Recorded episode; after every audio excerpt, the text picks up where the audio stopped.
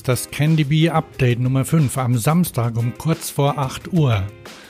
Das Feld ist grob verteilt über Thüringen und Sachsen-Anhalt, von Eisenach bis Dessau.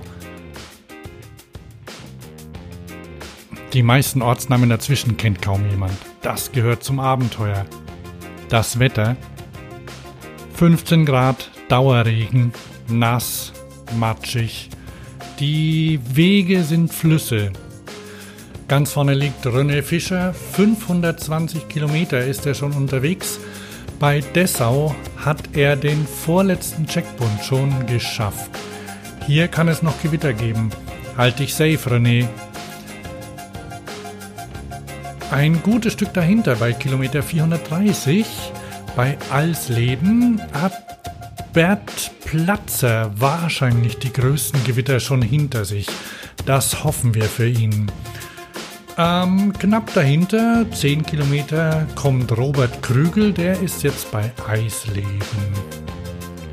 Ein auch in ähnlichem Abstand kommen Moritz M., Thomas Strobel, Uwe die sind bei Blankenheim. Und Olaf H. ist nochmal dazwischen bei Sangershausen. Wes Ulrich ist noch in Thüringen, obwohl er gar nicht so weit zurückliegt. Er ist gerade am Truppenübungsplatz in Bad Frankenhausen. Vielleicht fährt er doch noch etwas weiter zum Übernachten. Und dann sehe ich eine Dreiergruppe mit Matthias 3, Kaliumchlorid und Fabian ganz in der Nähe.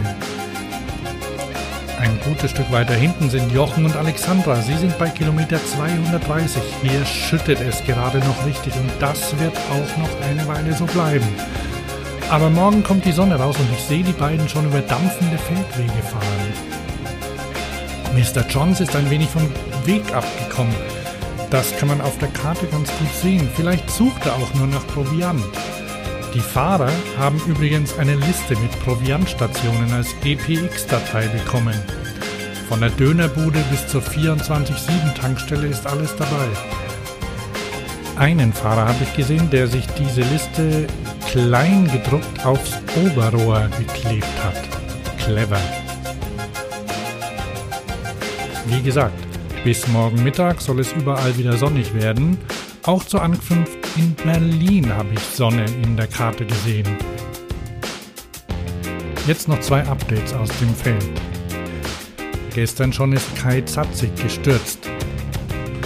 Er hat eine Betonröhre übersehen und sich überschlagen.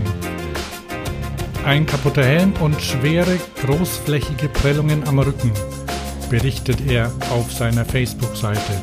Gute Besserung von hier aus. Und Franziska ist diesen Nachmittag mit dem Zug nach Hause gefahren. Nach 181 Kilometern. Sie kann nicht mehr, schreibt sie, schlapp und durchnässt. Wir finden es trotzdem gut. Komm gut nach Hause, ruh dich aus. Das war's für dieses Update. Bis zum nächsten Mal.